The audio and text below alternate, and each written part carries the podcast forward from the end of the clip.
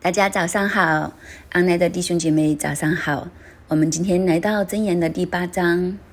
我们昨天真言的第七章就讲到，要对智慧说：“你是我的姐妹。”称呼聪明为你的亲人，就是我们要亲近智慧，就保护我们可以远离淫妇，远离说谄媚话的外女。所以昨天那一章已经告诉我们，智慧很重要。我们要去靠近，我们要去亲近智慧，我们要拉近和智慧的距离，我们就胜过世上一切的引诱。既然智慧这么好，那智慧是什么呢？真言很特别，第八章好像解答昨天第七章的一个问题一样。今天就论到智慧，那智慧究竟是什么呢？我们今天就从第八章来找答案。我们先将它分段，一到十一节是一段，一到十一节我给它的小标题就是“智慧寻找人”。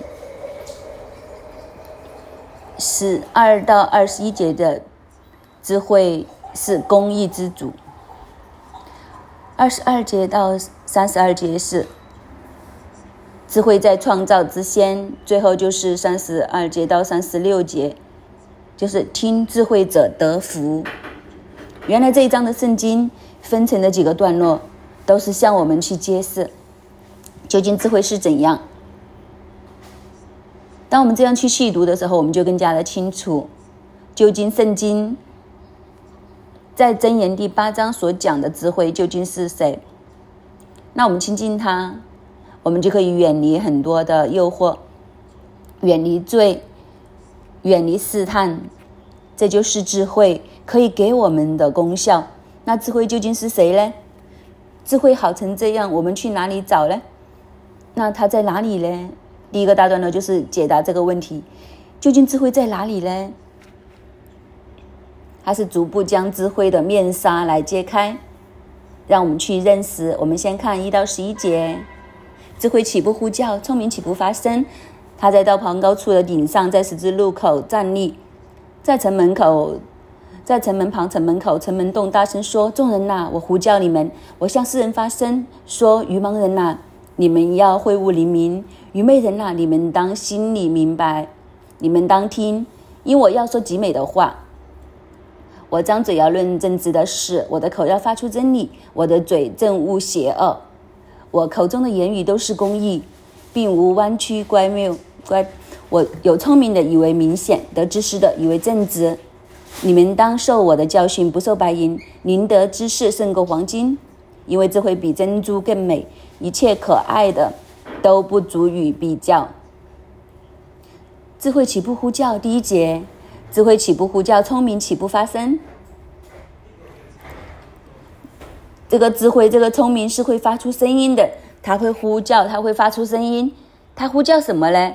他在哪里发出声音呢？他在道旁的高处的顶上，在十字路口站立，在城门旁，在城门口，在城门洞，大声的说：“这些的地方是什么地方呢？在以色列的古时，这些地方都是最多人聚集的地方。城门口是他们做买卖的地方，城门口更加是他们议论。”城中大小事务，甚至国事天下事的地方，所以城门口的长老就是在那里断定是非呀。城中的所有事情，他们都在那里商议。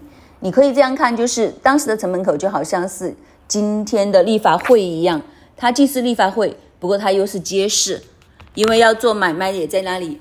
所以你想想，也就是说。你像今天的香港的立法会啊，将铜锣湾的购物中心，将购物的区结合在一起，就是当时的城门口。所以你可以想象，是多么是多有很多人，所有人都在那里聚集，还要在十字路口，十字路口也是最多人的地方，你过马路就知道了。那里很多人聚集，等着过马路，在城门旁、城门口又城门洞最多人的地方，在那里大声的说：“大声讲什么嘞？世人呐，我呼叫你们，我向你们发声。所以智慧就在这些最多人的地方来发声。如果我们从这些的文字里面看见，其实智慧是一个有主权、有位格的，意思就是他有他的主观的意志，他有他的行为，他有他的喜好。但是，是不是人去寻找智慧呢？其实，如果要人去寻找智慧，我们不知道去哪里找。但是，智慧又恰恰和我们想想的相反，他走去人最多的地方。所以，你看见吗？其实是智慧来寻找人。为什么他要去城门口呢？因为那里最多人，因为他要站在十字路口，你就可以碰到他。所以在城门口、城门洞这些十字路口这些地方，来亲自的去寻找人。所以，这个智慧是他来到人的当中来寻找人。从这个记载，我们就已经开始猜到智慧究竟是谁。当这个智慧出现的时候，他会主动来寻找人的那一个。那我们都知道，我们所想的这一位的神是三位一体的神，神父、圣子、圣灵。神父、圣子、圣灵当中，谁是智慧呢？神父、圣子、圣灵当中，哪一个是主动来寻找人的呢？哪一个会去到城门口、城门洞、十字路口那里站立，然后他向世人来发出呼唤？这个呼唤的声音，而且是大声，就是怕人听不见，拿着大喇叭在那里。古时候没有大喇叭，当然，所以就大声的说：“世人呐，我呼吁你们。”他向世人发出一个呼召。得着世人的注意，他说：“我向世人发声。”这个声音的内容是什么呢？愚蒙人呐，你们要会悟黎明；愚昧人呐，你们当心里明白，就是要将世人叫醒，叫醒这些世人。这些世人是愚昧的。什么是愚昧呢？愚昧和愚蒙都是傻乎乎的，就是固执的，就是迷迷糊糊的，搞不清楚的，就是在那个迷雾里面迷茫当中。其实就是什么呢？就是迷失的。我们三位一体的神，谁是来寻找这些迷失的呢？谁用声音来叫醒这些迷失的人，让这些迷失的人听见他的声音，就回转。这个回转的话，就表示跟随他。从这些字眼里面，我们就知道他在这里呼叫，呼叫这些迷失的人。你们要会悟黎明，就是你们的心里面要明白过来。你们当心里明白，你们要醒呐，你们要听呐。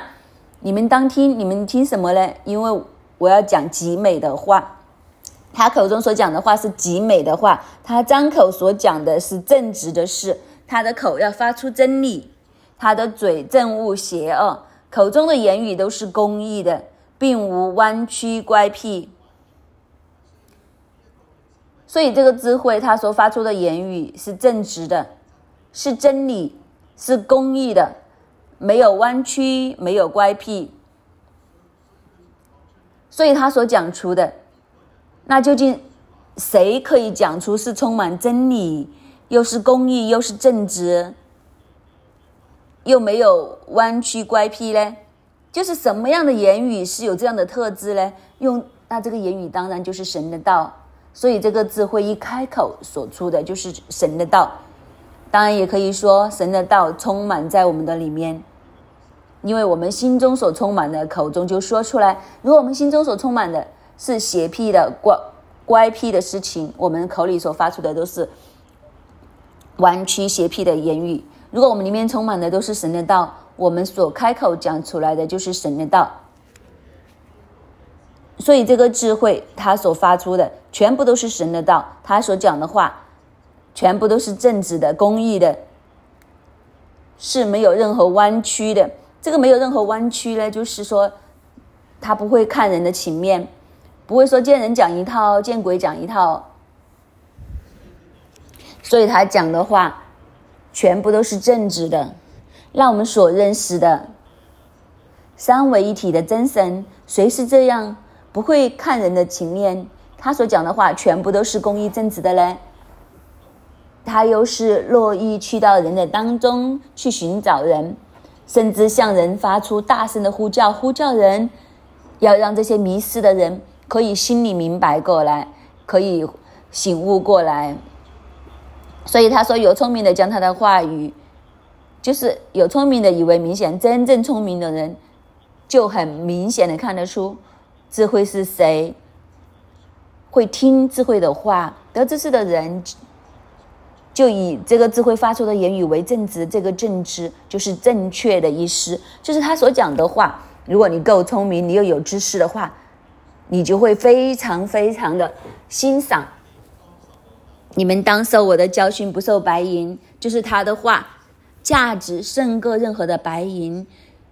他的灵德之事胜过黄金，连黄金白银都不能与智慧所发出的言语、智慧所发出的道来相比，因为智慧比珍珠更美，一切可喜爱的都不足以比与比较。这个是文学上一个渐进式的形容。就是从白银开始到黄金到珍珠，一个比一个珍贵，一个比一个有价值。所以智慧所发出的言语，更加胜过，无论是白银，无论是黄金，无论是珍珠。意思就是说，智慧所发出的言语是极其的宝贵，特别是对人极其宝贵。那更宝贵的东西，你需不需要很努力去得着呢？这么宝贵的东西，你去哪里找呢？人有时候最大的问题就是，我们知道有很多东西很宝贵，但是我们不知道去哪里找。比如，好像珍珠一样，哪里可以找到好的珍珠？当然，我们知道，我们要去海里面去找那些蚌，但是那些蚌，你看见一只只的时候，你怎么知道哪一只有呢？你要打开才知道，就是没有人可以事先知道，哇，这一只里面就有。呃，很很好的珍珠啦，一定要打开才知道，所以我们不知道那些宝物在哪里，要碰运气的。但是智慧是不是呢？智慧是不是这样呢？智慧是是不是我们要碰运气才知道去哪里找的呢？当然不是啦，智慧就在城门口，就在城门洞，就在最人多最热闹的地方。其实反过来，你不用去找智慧，是智慧来找你，智慧来找你，这么大的宝物。自己送上门，自己找上门来找你。不过问题就是，谁懂得？谁懂得他的好呢？就是智慧来找你的时候，都要遇到懂得珍惜的人。如果智慧来找你，但是你不是一个懂珍惜的人，那你就错过了。有时候又很有趣，智慧来找你的时候，如果你不是认识他，你不觉得他是智慧。你觉得自己才是智慧，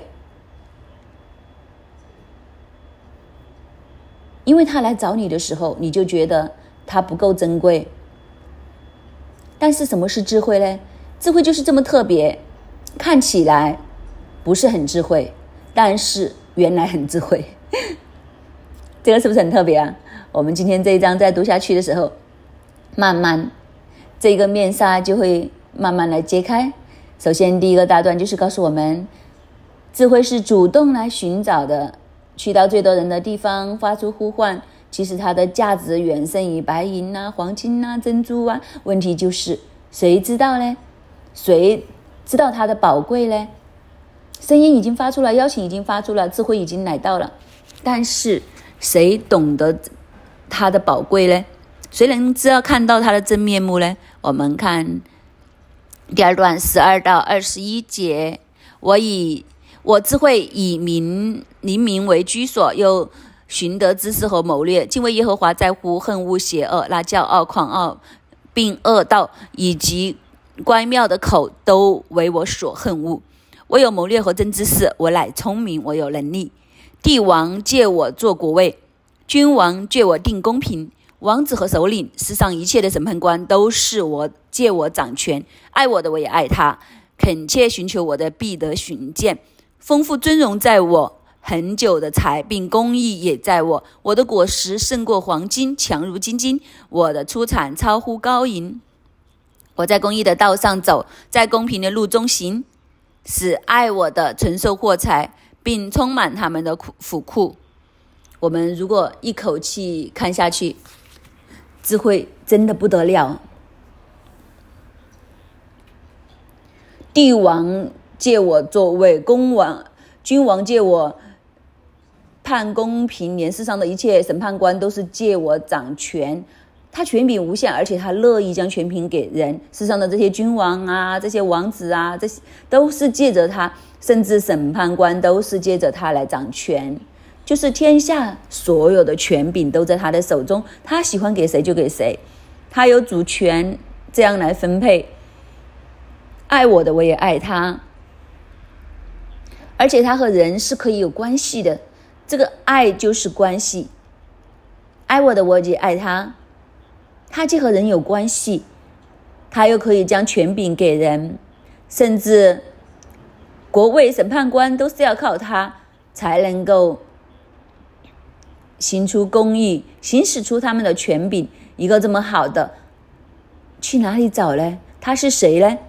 他说：“我只会以黎明为居所。”意思就是他和精明住在一起，就是智慧。你要得着他的时候，你要成为一个精明的人才行。他是住在精明的当中。什么叫精明的人呢？精明的人就是我们什么时候会讲精明呢？他学的精打细算。什么叫精打细算呢？就是你懂得计算，你懂得计算代价。这个精打细算一定和代价挂钩的。这个代价是什么意思呢？我们每一个人，我们所做的每一件事情都有一个代价。所以你是精明的人，你懂得计算代价的话，你就知道这个是智慧了。我又想讲的隐晦一点，不过没关系。我想都要揭开这个面纱。这个智慧是谁呢？他来到主动找人，然后精明的人就会认识他，精明的人就会追着他。这个精明是懂得计算代价，其实就是我们的主耶稣。因为他是为我们的罪付上代价，所以如果你明白你是一个精明的人，你就知道在你的人生里面有很多的代价是你付不起的，特别是罪的代价，你根本就付不起。但是这一个的智慧，它可以帮你付上罪的代价。所以如果你能够在精明当中的时候，你就会认识谁是智慧。当我们找到智慧的时候，智慧，他会为你寻得知识和谋略。所以，当你得着我们的主耶稣的时候，你会发现，主耶稣将这个知识和谋略都赏赐给你。认识主耶稣，我们就得着知识。为什么呢？就是十三节敬畏耶和华，在乎恨恶罪恶。那骄傲的、狂傲的，并恶道以及乖妙的口，都为我所恨恶。我们的耶。主耶稣他是敬畏耶和华的，就是敬畏耶和华是分别为圣，分别为圣是什么呢？其实十三节当然是将这个谜底揭开。敬畏耶和华这几个字是在哪里出现呢？如果我们熟悉旧约，我们就知道大祭司的一生，他一生的大祭司服里面，他有一个。金色的冠冕戴在头上，这个金冠冕上面所写的就是“归耶和华为圣”，就是分别为圣的意思。所以，其实这个智慧就是我们的大祭司。这个智慧是我们的大祭司，所以他恨恶邪恶，所有骄傲的、狂妄的都为他所憎恶的，因为他是圣洁的大祭司。智慧是圣洁的，智慧是大祭。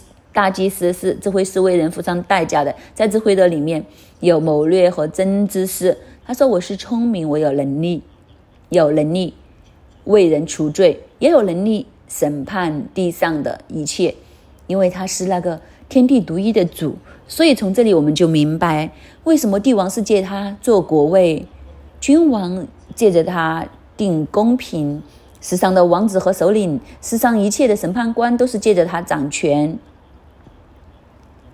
因为智慧才是那个真正的终极的万王之王、万主之主。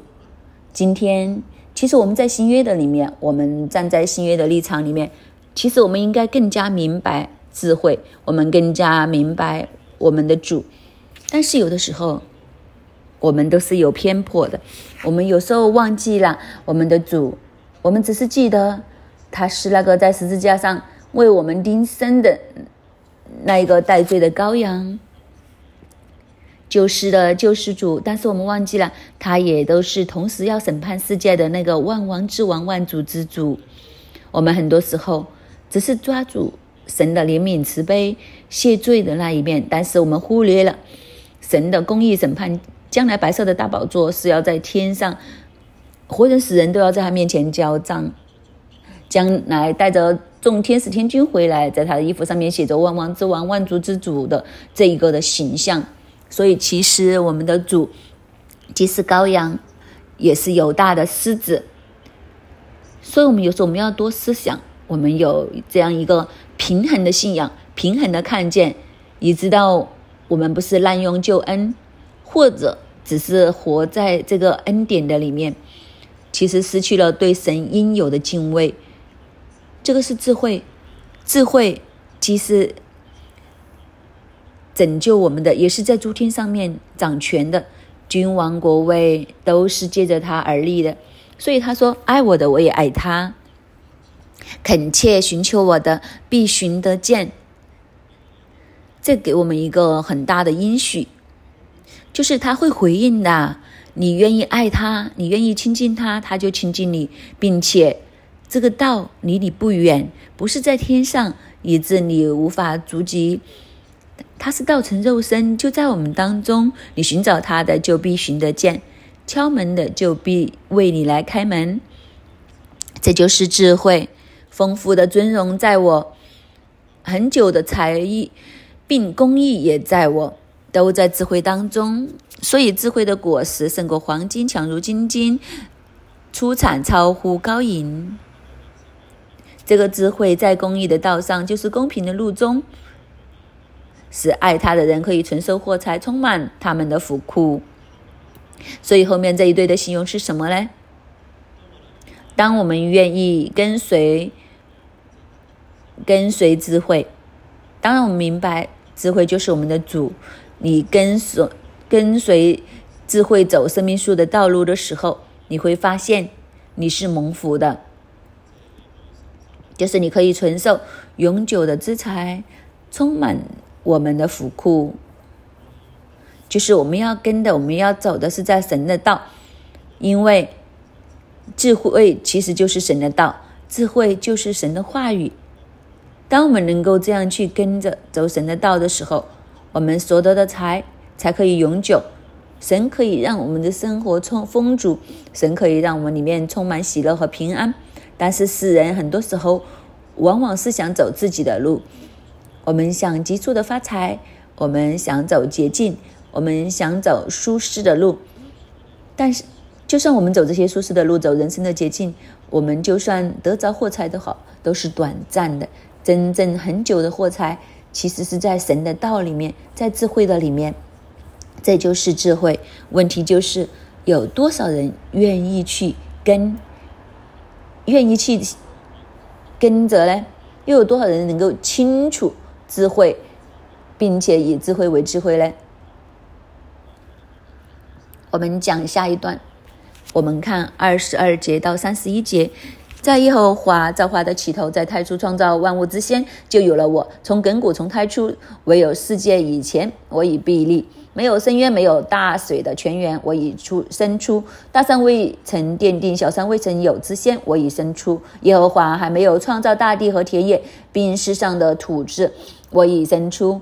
他立高天，我在哪里？他在渊面的四周围画出圆圈，上使穹苍坚硬，下使渊源稳固，为沧海定出界限，使水不能越过他的命令，立大地的根基。那时，我在他那里为公师。日日为他所喜爱，常常在他面前踊跃，踊跃他在他为人预备可住之地，也喜悦住在世人之间。这个智慧，前面的两段，首先这个智慧，他主动来寻找人，去到最多人聚集的地方，向人发发出呼喊。第二个大段呢，这个智慧手中有权柄，他是公益的。它是可以使人得永久的获财。这个智慧更加是创作里面是有份的。所以他说，在耶和华造化的起头，在太初创造万物之先，就有了我。所以这句话是什么意思呢？它不是被创造出来的，因为它是在创造万物之先，它就已经存在了。所以它是在创造以先，它不是被创造出来的。那什么是不是被创造出来的呢？也就是说，它是非造之物，非受造的只有神，所以它就是神，他是那个自由拥有的神，三个位格其中之一。所以他在创造之先，太初创造万物之先，其实他已经有了。从亘古到太初，没有世界以前，我已被立，就是这个世界都还没有曾出现的时候，他已经在这里。没有深渊，没有大水的泉源，我已生出。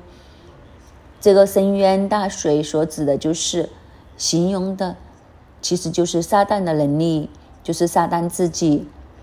所以在撒旦没有出现之前，他已经在这里了。智慧已经在这里了，我们的主已经在这里了，所以他是万有之神，更加也是撒旦之上。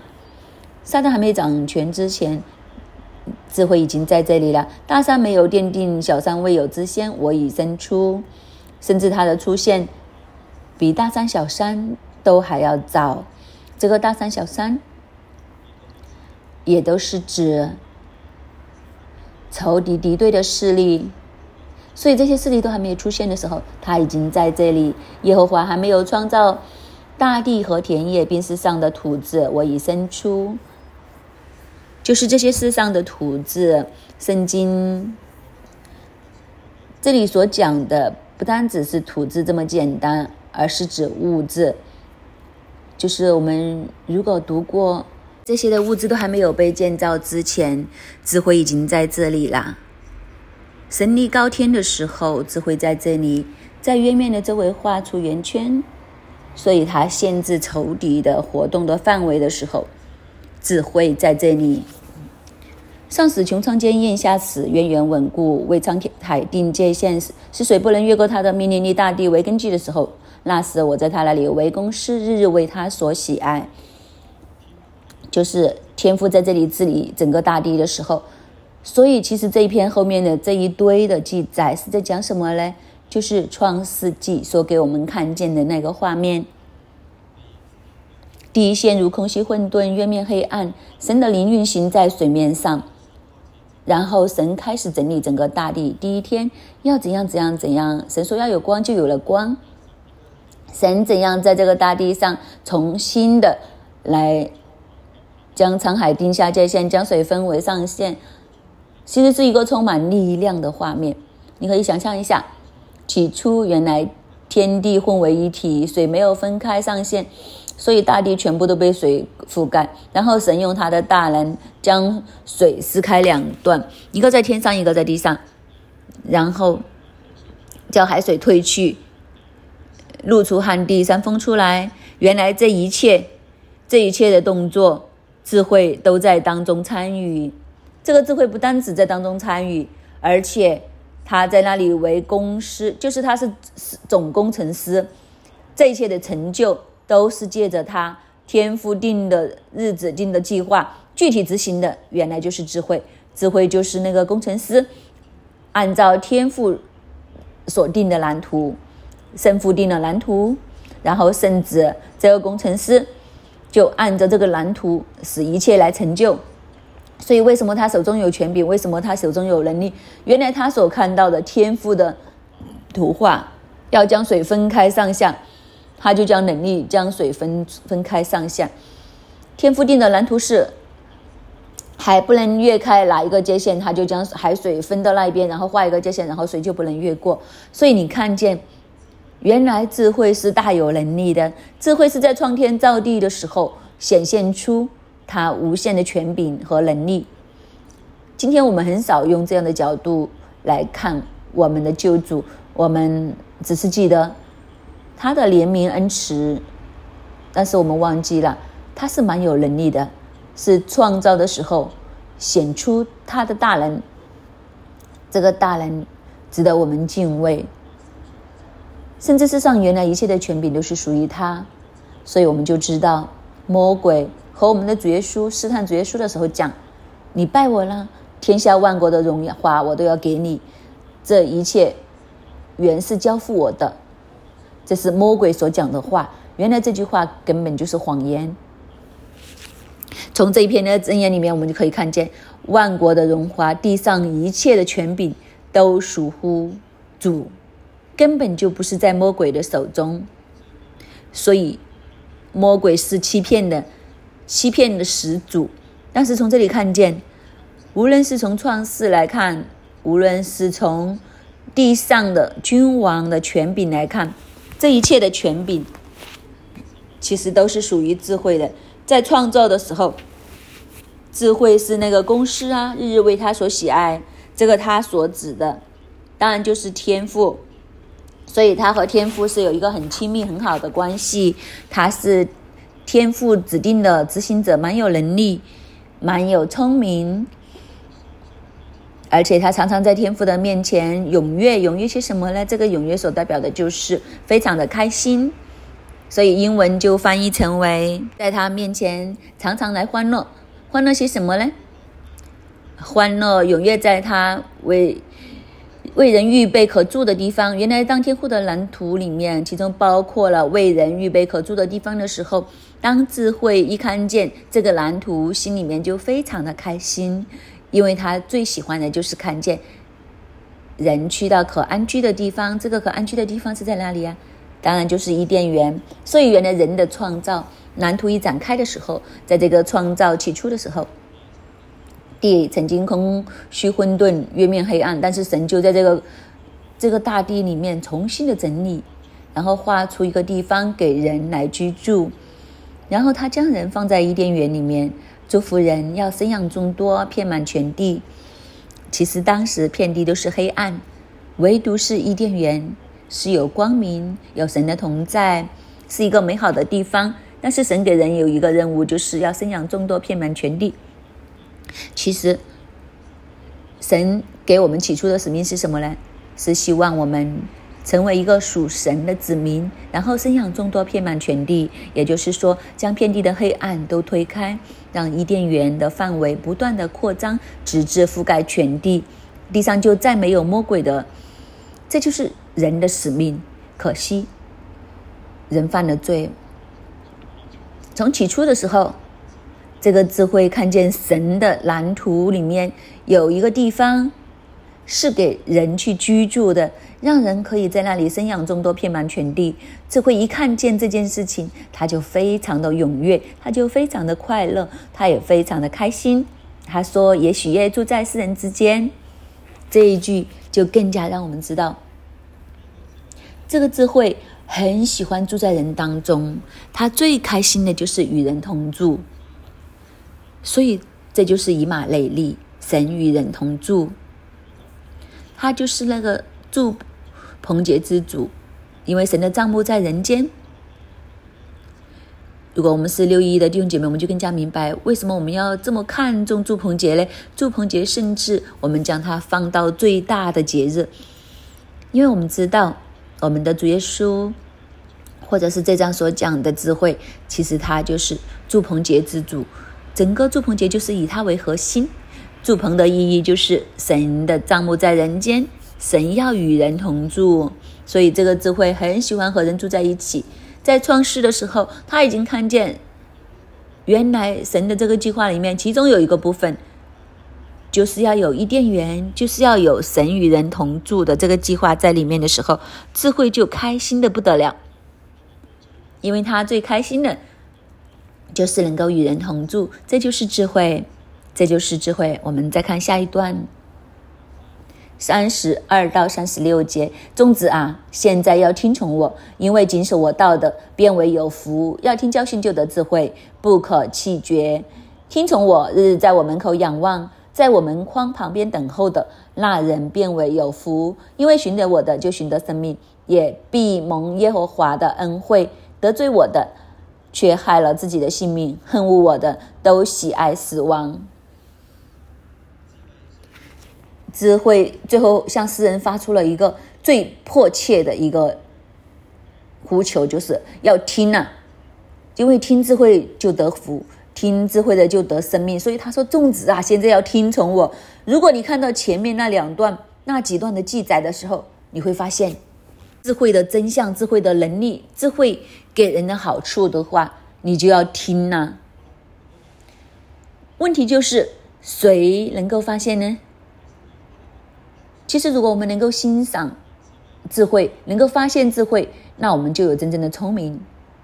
问题就是，什么是真聪明呢？什么是假聪明呢？原来有些是假的聪明，假聪明就是自以为是。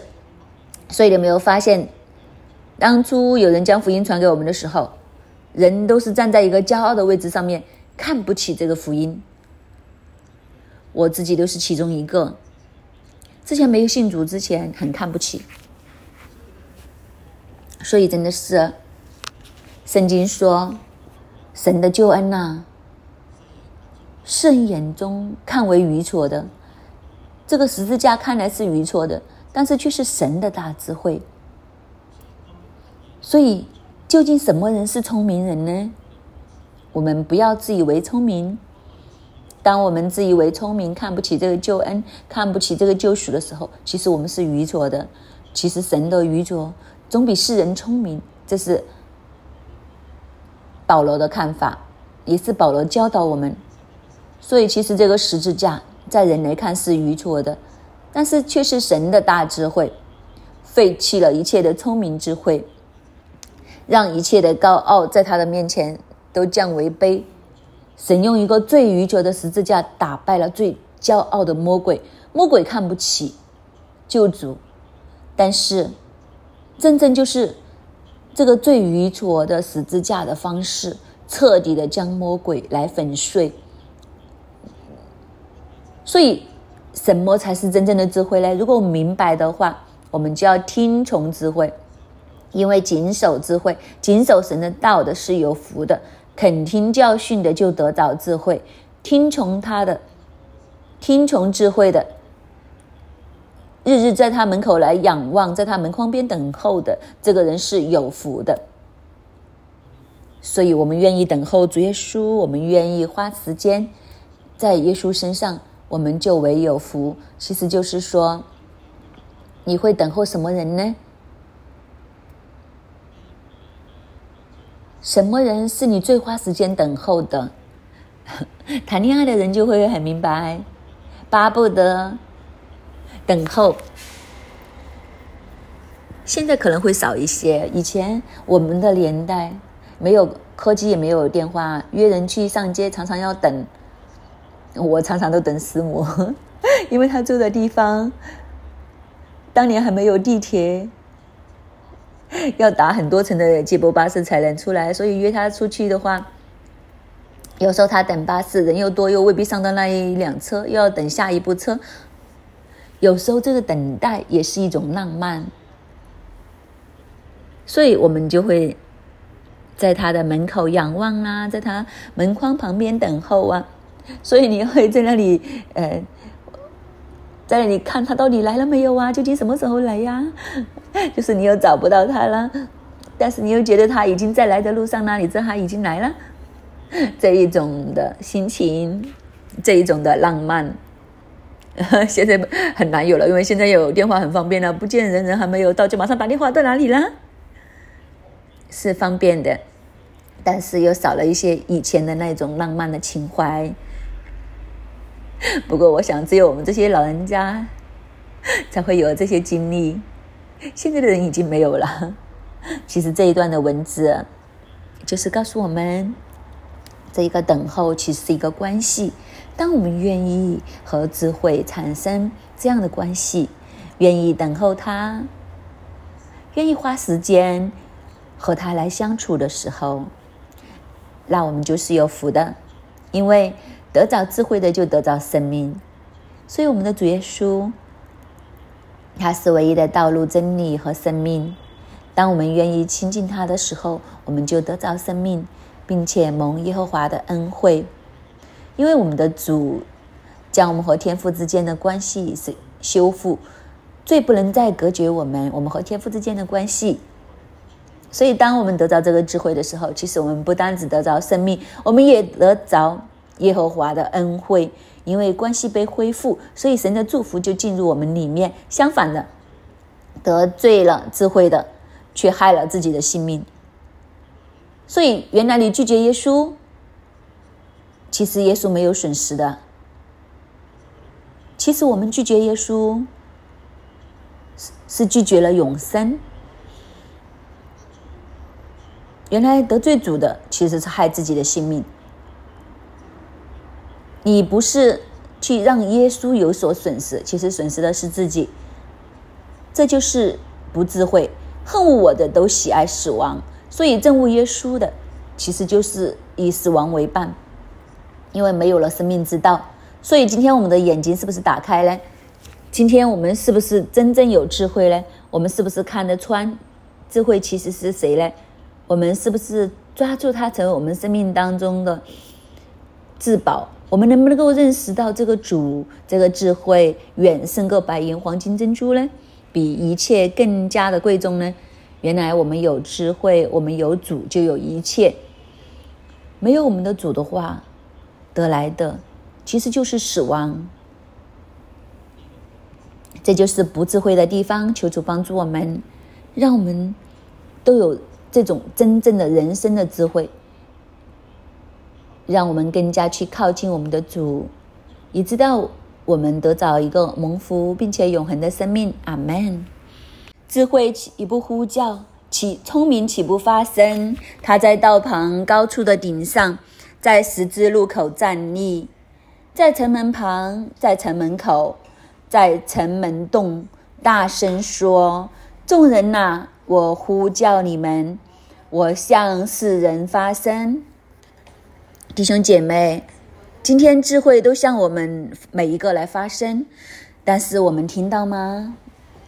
我们是不是真的听到神的声音？我们是不是真的听见智慧的呼唤？我们是不是真的将这一份的智慧听入耳中呢？还是我现在在我们的耳中里面，特别是刚刚过完年呐，徘徊在我们当中的是世界的声音呢？是人的声音呢？还是智慧的声音？好不好？我们一起来开声，为自己来祷告，特别是为着自己的耳朵来祷告，求神开我们的耳朵，特别是在世界当中，我们要听到智慧的声音。智慧已经向我们发声，神已经向我们发声，不止一次，而是很多很多次的时候，我们开声来为自己的耳朵来祷告，开我们的耳朵。我们要听我们牧者的声音，我们要听到我们牧人的声音，我们要听到主耶稣的声音。这一份是智慧的声音，是使我得救的声音，好不好？我们进入方言的祷告里面，为我们自己的灵来祷告，为我们的耳朵来祷告。醒啦！我要听，我要听到啊！修了吧吧吧吧吧吧吧吧吧吧啦啦啦啦啦啦，修了吧吧吧吧吧吧吧吧啦啦啦啦啦啦啦啦啦啦啦，修了吧吧吧吧吧吧吧吧吧吧吧吧吧，修了吧吧吧吧吧吧嘟嘟嘟嘟嘟嘟，修了吧吧吧吧吧嘟嘟嘟啦啦啦啦啦啦啦啦啦啦啦，修了吧吧吧吧吧吧吧吧吧吧。主啊，你听我们每一个人的祷告。主要是在新年的这一刻，在踏入二零二四年整个新的一年里面，主啊，你开我们的耳朵。开我们的灵，再让我们真的将你的话语听入耳中。神啊，你透过每一天的晨祷对我们来说话，你透过每一个崇拜对我们来说话，甚至你透过我们的组长对我们来说话。但是主啊，我真的承认，抓我的耳朵有时候是封闭的，我的灵也是封闭的。智慧已经这么大声去讲，但是为什么我都仍然听不到？为什么在过去的日子里面，我好像已经知道你，但是我却是听不到你一样？为什么在人生的道路上面，我不是听你的去选择呢？主啊，开我们的耳朵，开我们的灵，让我们真的听啊！听进去呀！抓开我们的耳朵，神啊，你是我的大牧者，抓帮助我们，抓让我们认定你就是我们的牧者，你就是我们生命的主宰，你是聪明的显明，你是知识的显明，抓让我们受你的教训。比白银、黄金、珍珠更加的宝贵，抓让我们学着敬畏你，抓更加让我们能够寻求你、寻找你，抓这是我们的祷告，抓这是我们的祷告，弟兄姐妹，我们刚刚过完年，不知道在新年拜年的时候，我们通常见到面的时候，跟朋友很多年没见的亲戚朋友。我们一碰面的时候，我们讲什么呢？我不知道我的经历是不是大家的经历。在过年的时候，见到很久没见的人，通常第一件事情就会问：“你生活过得怎么样啊？”然后他们整个圈子里面就会讲：“啊，这一年里面过得很苦啊。”但是有些人就会讲：“哦，那一年在世界里面赚了呃多少钱？”买了些什么东西呀？怎样在世界里面越过越好？特别是碰到以前做生意的朋友，原来这些的声音让我们会慢慢离开智慧，这些的声音让我们沉醉在世界的道路上面。但是今天，当牧师在讲箴言第八章的时候，我觉得好像是一个。再一次的定心针、定心丸一样的，让我们知道，原来在新年里面，我们听很多世界的声音，那些不是真智慧来的，原来那些不是真正的出路，那些的生活都不是值得我们去羡慕的。原来今天再一次听的时候，智慧自己告诉我们，当我们听他的时候，当我们跟随他的时候，原来，当我们愿意寻找的时候。智慧早早已经发生。原来第十七节里面说：“爱他的神也爱我们，恳切寻求神的神必被我们寻见。”不单只是这样，并且我们要进入一个蒙福的人生里面。三十五节里面说：“因为寻得我的，就寻得生命，也必蒙耶和华的恩惠。”原来在神的里面。寻找智慧，抓住智慧，才是人生的出路。甚至让我们，可不可以？现在我们两个两个，我们一起来讲，在寻找要打翻这个世界的声音。我们在寻找智慧的这段路上面，你寻找了，你怎样得着这一份的蒙福呢？在我们的人生里面，我们得着耶稣。我们怎样蒙福呢？我们怎样真正的得着大智慧？而这一份的智慧，这一份神的信实在我们的里面，我们人生有什么样的翻转呢？我觉得我们要来提，让我们的生在我们的生命里面充满神的恩惠，好不好？我们现在两个两个，我们简单来分享，成为大家互相的寻找智慧的动力。成为寻找智慧的一一起来一起来阿门的感恩，我们来分享完之后，我们为着别人这样寻找得着智慧，我们来感恩，我们感谢赞美你，神你果然是好神。当我们数算赞美的时候，真的好像箴言第八章所讲的，你真的来找我们，并且当我们愿意听、愿意跟的时候，我们真的享有这个丰盛。就是得着这份智慧的丰富里面，抓真的奈何？我们分享的时候都在讲，都是要听呐，都是要听呐。我们真的不容易听呐。特别刚刚和金奴分享的时候，他分享他的儿子，我就想起这个星期，其实就是成人礼啦。其实对我们的孩子，就是我们自己都知道，对我们一生的果效是从听神的话，对我们的孩子。最自保的都是听神的话，以致这里所讲的三十二节，粽子啊，现在要听从我的，因为谨守我道的，变为有福。要听教训就要听教训，就得智慧，不可弃绝。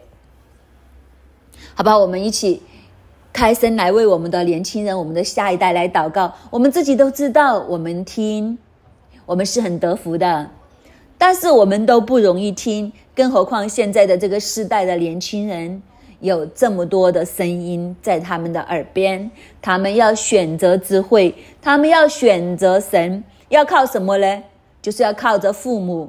我们就跟旁边的人说：“我们有没有大力的为他来祷告？我们做家长的，我们教会里面的长辈，我们有没有活给他们看？听话就蒙福的，好不好？我们一起来开声，我们一起来为着我们的下一代，更加为着我们自己，来能够听主的，跟随主来祷告，为新锐，为整个香港。”一起来开声，开声来祷告。那我们将我们的下一代交在你的手的当中，智慧啊，求你大声的向我们的下一代发声，求你的聪明呢显在他们的眼前，让他们真知道真正活的道路是这一条生命树的道路，这条道路就是要听你的，跟随你的道路。专业，帮助我们做父母的、做长辈的，活给他们看。当我们这样听的时候，是何等的蒙福！主啊，你给我们这些的固执完全的除去，让我们有柔软的耳朵、柔软的心，让我们让他们听到我们，让我们去做的时候，成为活生生的见证，活给我们的下一代，让他们都和我们一起走在这一条蒙福的道路上。主，我们感谢你，听我们的祷告，祷告奉靠主耶稣得胜的名而求。阿门。箴言第八章三十二节：粽子啊，现在要听从我，因为谨守我道的，变为有福。要听教训，就得智慧，不可弃绝。听从我，日日在我门口仰望，在我门口门框旁边等候的那人，变为有福。因为寻得我的，就寻得生命，也必蒙耶和华的恩惠。求主帮助我们成为一个等候主的人，在城门口日日在主的门口仰望，在主的门框边等候，成为有福的人。耶稣，你帮助我们，给我们有一个等候的生命，让我们去亲近你。我们要在你的门口等候，我们要和你有一个更加亲密的关系。主啊，因为我们知道，当我们和你有关系的时候，一切都求你帮助我们，真的看见你的价值。我们寻求智慧，胜过寻求一切的金银财宝、珍珠。主啊，因为你的价值远胜于世界。主啊，你帮助我们，让我们对你爱你的心永不熄灭，永不退减。主啊，让我们每一天每一天的亲近你。主，我们感谢你，赞美你，听我们的祷告，奉主耶稣基督的名，阿门。感谢主，我们今天的晨祷就到这里，愿主祝福大家。